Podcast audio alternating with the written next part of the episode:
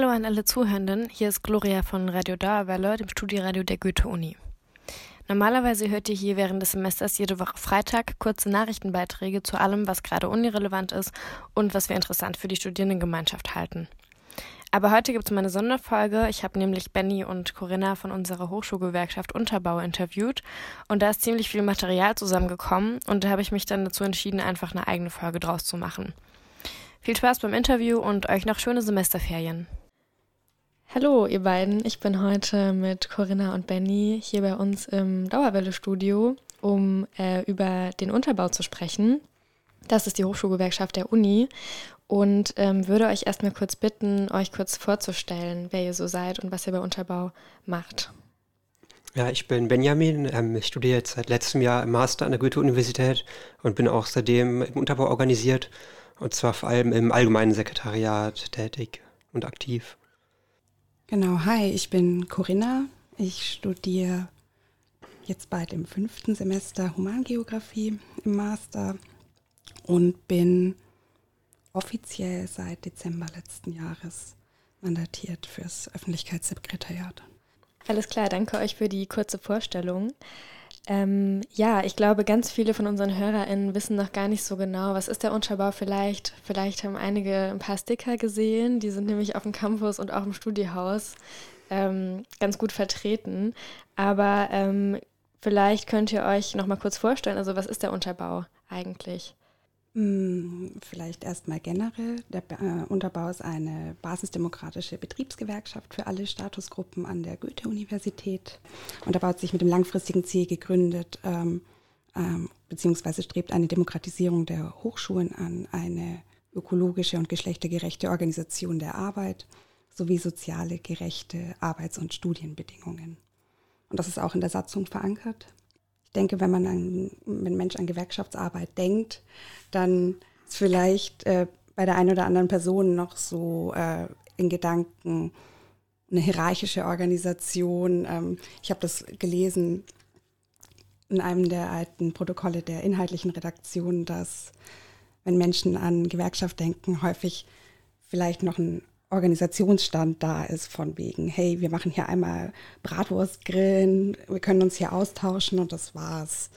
Ähm, bei Unterbau gibt es schon auch Strukturen, die aber eben nicht hierarchisch organisiert sind, wie vielleicht bei anderen ähm, Gewerkschaften. Eine Besonderheit ist äh, dementsprechend die basisdemokratische Organisation, die sich von unten nach oben aufbaut, nicht, äh, nicht top-down, sondern eben bottom-up. Ähm, wichtig ist, dass es keine Stellvertreter in Politik geben soll, aber auch, ähm, dass es das Unterbau keine klassische linke Politgruppe ist, sondern eben einen starken Basisbezug hat. So das zentrale Entscheidungsgremium, was wir haben, ist die allgemeine Vollversammlung, auf der ähm, Vorschläge unterbreitet werden und dann abgestimmt werden. Genau. Ähm, und letztlich ist Unterbau dementsprechend auch als Plattform zu sehen und Kanal zum gemeinsam selber aktiv werden. Mm, ein weiterer wichtiger Punkt oder ein weiterer Schlagbegriff, den wir haben, Kampfbegriff, den wir haben, ist, dass wir eine kämpferische Gewerkschaft sind. Dass wir also sehr, sehr stark ähm, für ähm, unsere Interessen und die Interessen aller Statusgruppen eintreten. Mm, dass es Gewerkschaftsarbeit sein soll, jenseits von der Sozialpartnerschaft alleine es ist nicht nur wichtig, dass wir eine gute Zusammenarbeit ähm, haben untereinander, sondern auch, dass es jetzt keine Zusammenarbeit mit ArbeitgeberInnen gibt. Ne? Also, dass es jetzt nicht darum geht, ähm, besonders gut mit dem Präsidium der Goethe-Universität dazustehen, sondern wirklich im Vordergrund ähm, das Durchsetzen und die Verbesserung äh, für alle Statusgruppen in ihren Arbeitsbereichen sind. Mm, genau. Was bedeutet Statusgruppenübergreifend eigentlich? Wenn wir darüber schon sprechen, ähm, wir richten uns einerseits an Studierende, weil auch ein Studium als Arbeitsverhältnis begriffen werden kann, ähm, weshalb auch eine, eine, eine, ähm, gewerkschaftliche Organisierung von Studierenden Sinn macht. Aber andererseits ähm, richten wir uns eben auch an Beschäftigte in den unterschiedlichsten Bereichen, ob das studentische Hilfskräfte sind, die neben ihrem Studium eben an der Universität arbeiten, ob das Promovierende sind, ähm, wissenschaftliche Hilfskräfte, administrativ-technisches Personal oder eben auch extern Beschäftigte wie etwa Mensa-Personal, Sicherheitskräfte. Genau. Und in unseren Kämpfen geht es letztlich auch darum, Ansatzpunkte für eine andere Gesellschaft zu schaffen, wo letztendlich auch aus dem Grundsatzprogramm schon hervorgeht, ähm, dass der Unterbau in dieser anderen Gesellschaft so eine Keimzelle sein soll, Räte demokratischer Strukturen, die letztlich in der Schale der alten Verhältnisse heranreift, aber dann danach strebt, sich von diesem engen Gehäuse zu befreien, um darüber hinaus wachsen zu können. Genau.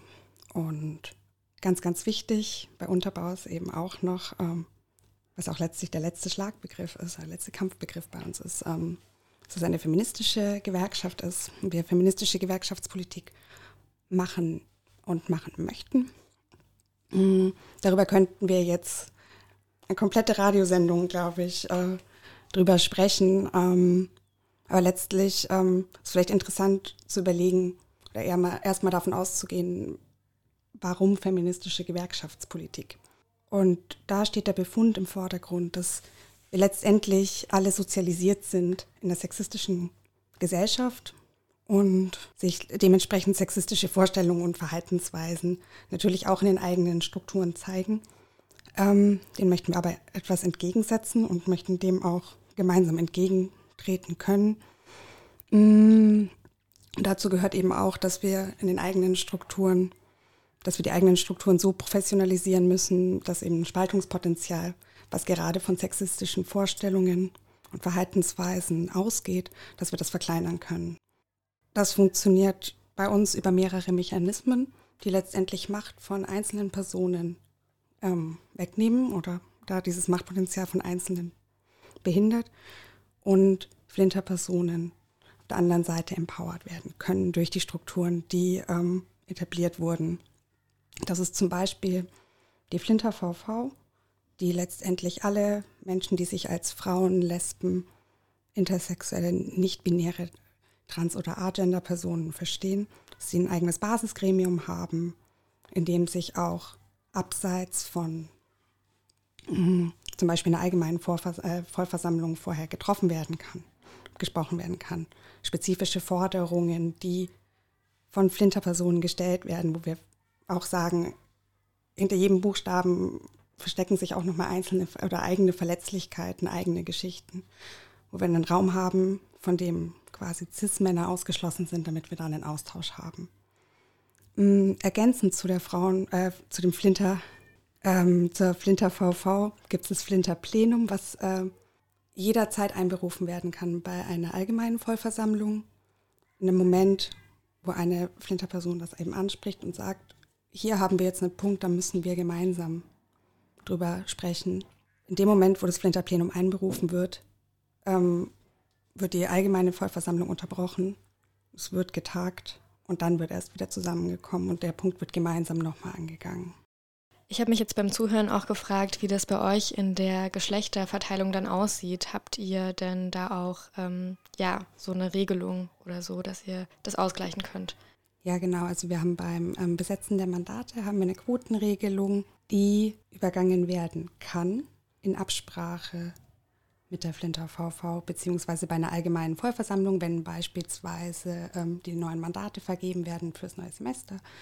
Und wir feststellen, wir haben jetzt insgesamt fünf Männer und drei, drei äh, Flinterpersonen.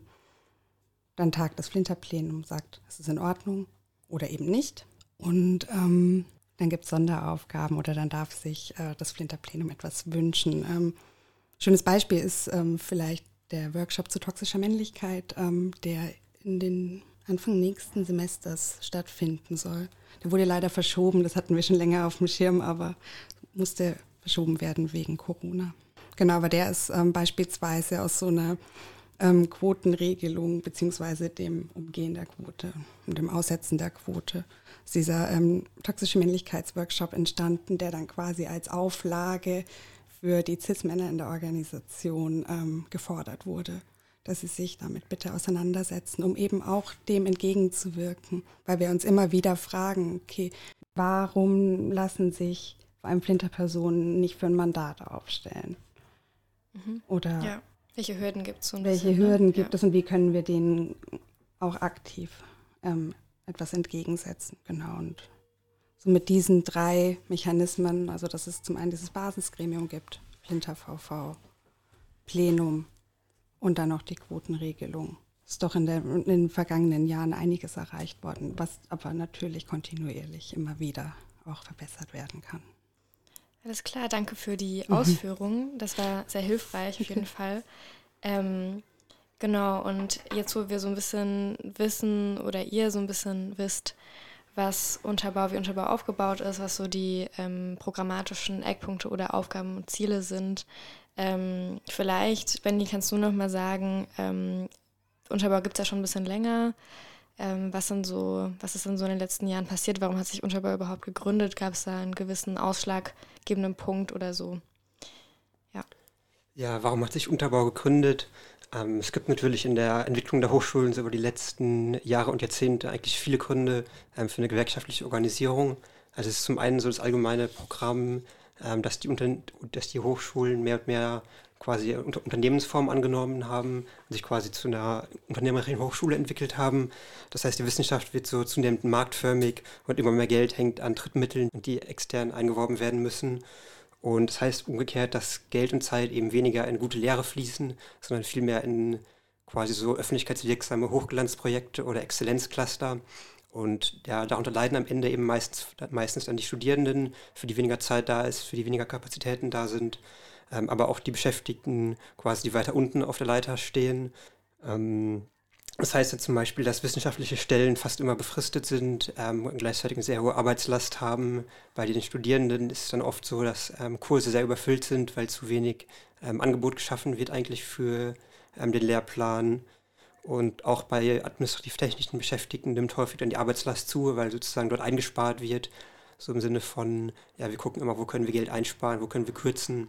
Ähm, das heißt, die allgemeine Arbeitslast steigt quasi und wird immer bei den untersten Beschäftigten ausgelassen, sozusagen von, unten nach, also, von oben nach unten getreten. Und ja, gleichzeitig gibt es wenig demokratische Strukturen an der Universität. Ähm, das heißt, es gibt zwar einen Senat, der aber, ähm, also der zwar theoretisch alle Statusgruppen vertritt, aber in der Praxis gibt es eine klare Mehrheit für die professorale Seite. Ähm, das heißt, die Studierenden, die Mitarbeiterinnen ähm, sind quasi immer in der Minderheit und können sozusagen nichts durchsetzen in diesem Senat, sondern der ist immer von der professoralen Mehrheit bestimmt. Das heißt, de facto gibt es sehr wenig Mitspracherecht für die anderen Statusgruppen, obwohl die ja eigentlich mit Abstand die größten sind, also das ähm, quasi das ganze Rückgrat der Universität abbilden und ausmachen und auch die Universität tragen, aber eben kaum Mitspracherecht haben, sondern das macht allein die größte, die kleinste Statusgruppe der Professorinnen.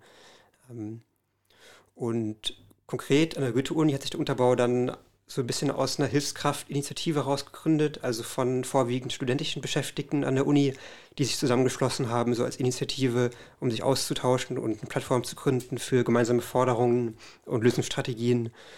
Und da ging es eben um Themen wie die Entlohnung von Hilfskräften, die konkrete Beschaffenheit von Arbeitsverhältnissen, die oft sehr, sehr willkürlich von dem ähm, jeweiligen Professor, der Professorin abhingen, bei der man beschäftigt war. Und quasi es ging einfach um die, um die Möglichkeit, so eine erfolgreiche Interessensvertretung zu schaffen für Hilfskräfte, aber auch darüber hinaus. Und ähm, da wurde sich dann auch eben auch als Gewerkschaftskreis getroffen. Am Anfang ging es noch so ähm, Hand in Hand, teilweise mit einer Organisierung in der GEW, also sozusagen der Gewerkschaft für Erziehung und Wissenschaft, die so die große Gewerkschaft im Bildungssektor ist. Ähm, das lief aber eher mau, um es mal so zu sagen. Also es kam sozusagen schnell der Eindruck auf, dass es kein wirkliches Interesse von der, G, von der GEW gibt, da an der Basis anzusetzen. Und deswegen ähm, kam da schnell Frust auf und daraus hin dann so die Initiative selber eine Gewerkschaft zu gründen, die eben direkt basisdemokratisch organisiert ist und von der Basis her sich für die Interessen der Mitglieder der Beschäftigten einsetzt. Und es hat am Anfang noch teilweise so mit der Gewerkschaftsinitiative und der Hilfskraftinitiative parallel, parallel stattgefunden. Und dann 2016 gab es quasi die, die, offizielle Gründung der Gewerkschaft und damit dann auch die Auflösung der Initiative. Und seitdem gibt es eben den Unterbau. Genau.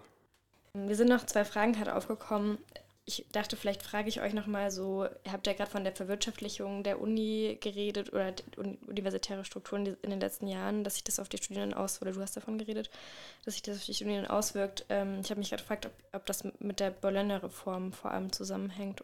Ja, die Bologner Reform war auf jeden Fall ein wichtiger Meilenstein so in der Entwicklung hin eben hin zur unternehmerischen Hochschule. Ähm, es ging auch davor schon los und sozusagen eigentlich ist es schon eine sehr lange Tradition fast schon in Deutschland, aber auch in anderen Ländern, dass ähm, kritische Inhalte eher ausgeblendet, ausgeblendet werden sollen. Und Ähm, es ging quasi schon nach 68 in dem Nachgang davon schon los im Endeffekt, aber wurde mit Bologna quasi nochmal sehr stark vereinheitlicht europaweit und sozusagen dadurch wurde wirklich die Form geschaffen, äh, wie man ja, vereinheitlichte Universitäten schaffen so will in allen Ländern, aber die eben ja ganz klar unternehmerisch zugeschnitten sind und wenig Raum für kritische Inhalte, wenig Raum so für freie Entfaltung haben sollen. Also quasi sich sehr weit entfernen von so den Idealen von Hochschulen, die man früher mal hatte. Mhm. Ähm, und was ich mich auch noch gefragt habe, ist, ähm, Ihr habt auch darüber geredet, dass ProfessorInnen eine gewisse oder eine ziemlich starke Machtposition haben, vor allem ähm, wenn es um Arbeitsverträge mit Hiwis geht, beispielsweise. Ähm, die sind ja auch gar nicht als Mitglieder bei euch vertreten. Ne? Also ProfessorInnen ist, ein, ähm, ist eine Statusgruppe, die bei euch gar nicht mit drin ist, aus dem Grund, ne? Richtig, ganz genau. Ähm, das sind die einzigen, ja. die ähm, wir von vornherein nicht vertreten und das müssen Sie uns auch auf dem Mitgliederantrag bestätigen. Alles klar. Dass Sie diese ja. Position nicht haben. Ja, macht auf jeden Fall auch sehr viel Sinn, ja. Ja, was passiert denn aktuell bei euch im Unterbau? Ähm, mögt ihr vielleicht dazu nochmal was erzählen? Hm, ich kann gerne anfangen. Was immer noch aktuell ist seit Anfang an, also auch seit es diese Initiative letztlich gab, ähm, so das größte Thema natürlich ähm, dass wir äh, an der Durchsetzung eines Tarifvertrags für studentische Beschäftigte sitzen, versuchen den zu erkämpfen, um nachhaltig, also sozial nachhaltige, sichere Arbeitsbedingungen schaffen zu können. Und genau, letztlich sitzen wir hier aber gerade an der Anpassung unseres äh, Forderungskatalogs aus den ähm, verschiedensten Perspektiven heraus. Also wir haben beispielsweise jetzt im letzten Semester ähm, zum 8. März eine ähm, Postkartenaktion gemacht auf dem IG Farben Campus, um explizit ähm, für Flinterpersonen mit der Frage nach, was, was habt ihr eigentlich erlebt, was sind eure Erfahrungen als Studierende, Beschäftigte, Lernende und Lehrende letztlich, weil das überschneidet sich ja manchmal ein bisschen ähm, sind eure Erfahrungen, vor allem schlechte Erfahrungen und was wünscht ihr euch und was sind eure Forderungen daraus? Und das fließt gerade ähm, über die Flinter VV ähm, in den Forderungskatalog von TV Stutt.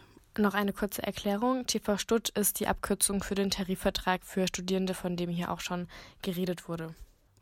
Mm, es gibt auch mm, auf rechtlicher Ebene mehrere mm, Entwicklungen die ähm, da auch noch mit reinspielen. Zum Beispiel ähm, zum einen die Änderung der Arbeitsverträge, ähm, wo es jetzt ähm, relativ umfangreichen Veränderung gab des Nachweisgesetzes.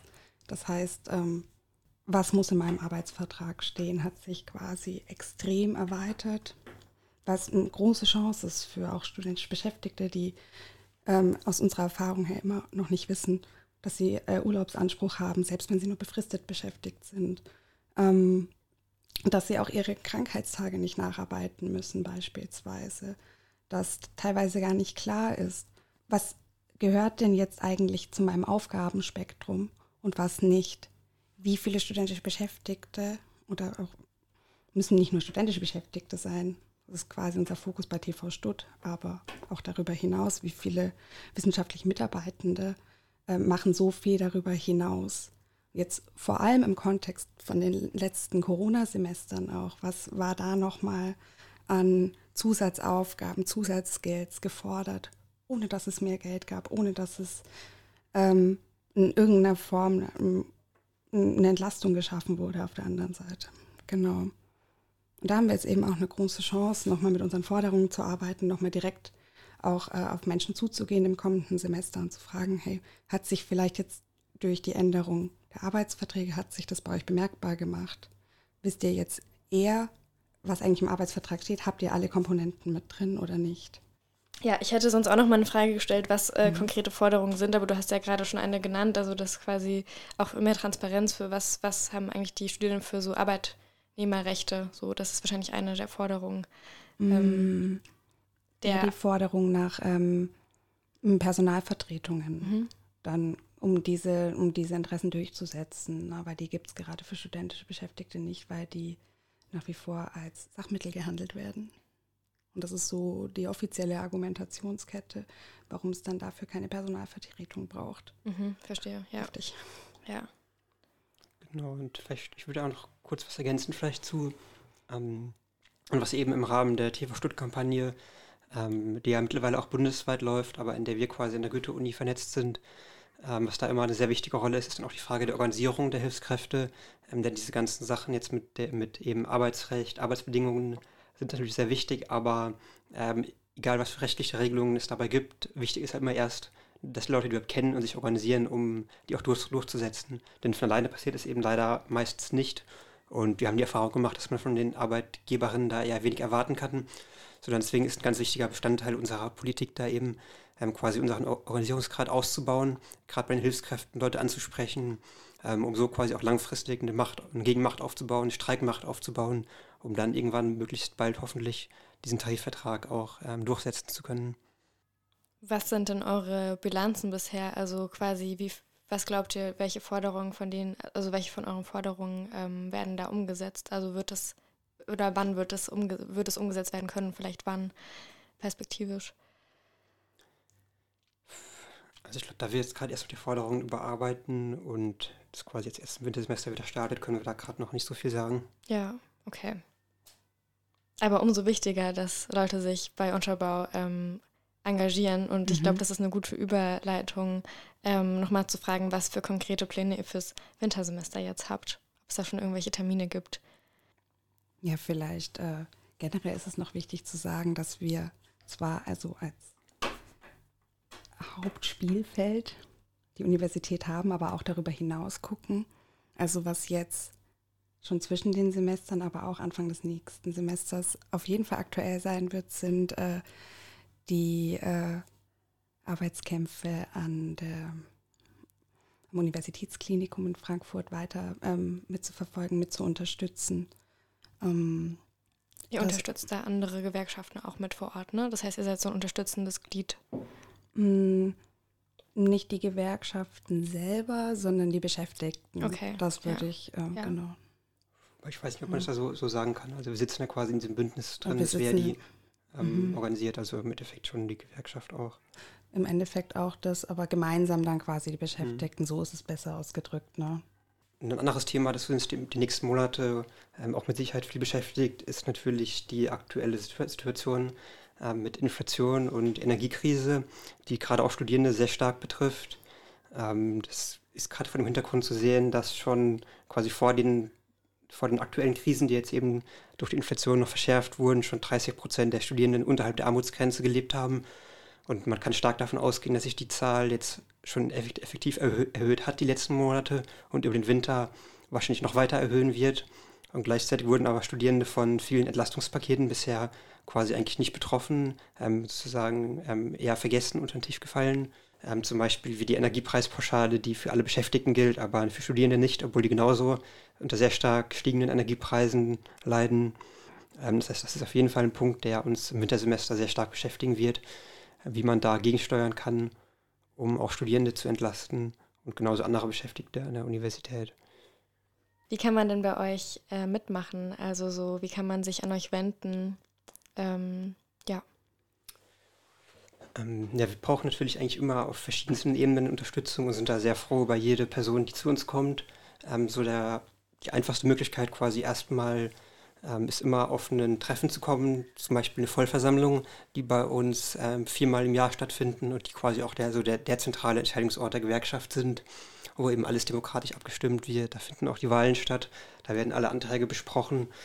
Ähm, und da findet eben die nächste jetzt Mitte September statt, am 14.09. Und es ist immer im Studiehaus äh, mittwochs um 18 Uhr. Und auch da äh, können alle teilnehmen, auch ohne Mitgliedsstatus. Das heißt, das ist immer eine gute Gelegenheit, um so zu sehen, wie läuft eigentlich bei uns die Arbeit, ähm, was sind gerade Themen, die wichtig sind, wo kann ich mich einbringen. Ähm, darüber hinaus wird es auch zu Anfang des Semesters, also in der ersten oder zweiten Semesterwoche, wieder so einen kleinen Barabend geben mit Vorstellungen vom Unterbau und quasi so Vernetzung als Gelegenheit, direkt Leute kennenzulernen, die aktiv sind. Ähm, dazu kommen auch nochmal mehr Infos dann auf unseren Social Media Kanälen, die auch immer lohnenswert zu abonnieren sind, wenn man auf dem Laufenden bleiben möchte. Zum Beispiel auf Instagram findet man euch. Genau.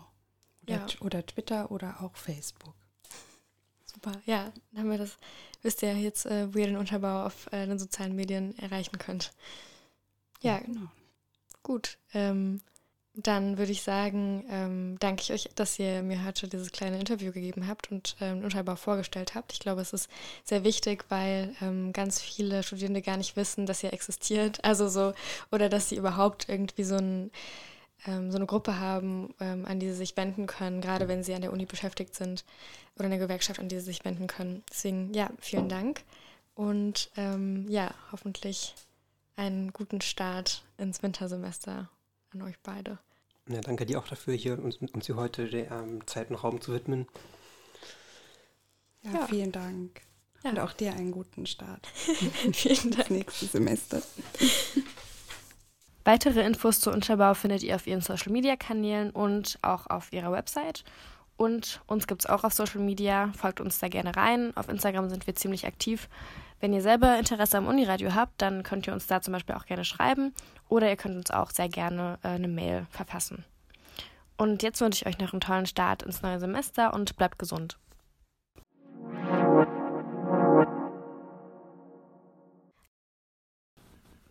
Wie schon gesagt, weitere. Nein! ah! Schneid's rein. Schon gesagt, nein! Ah.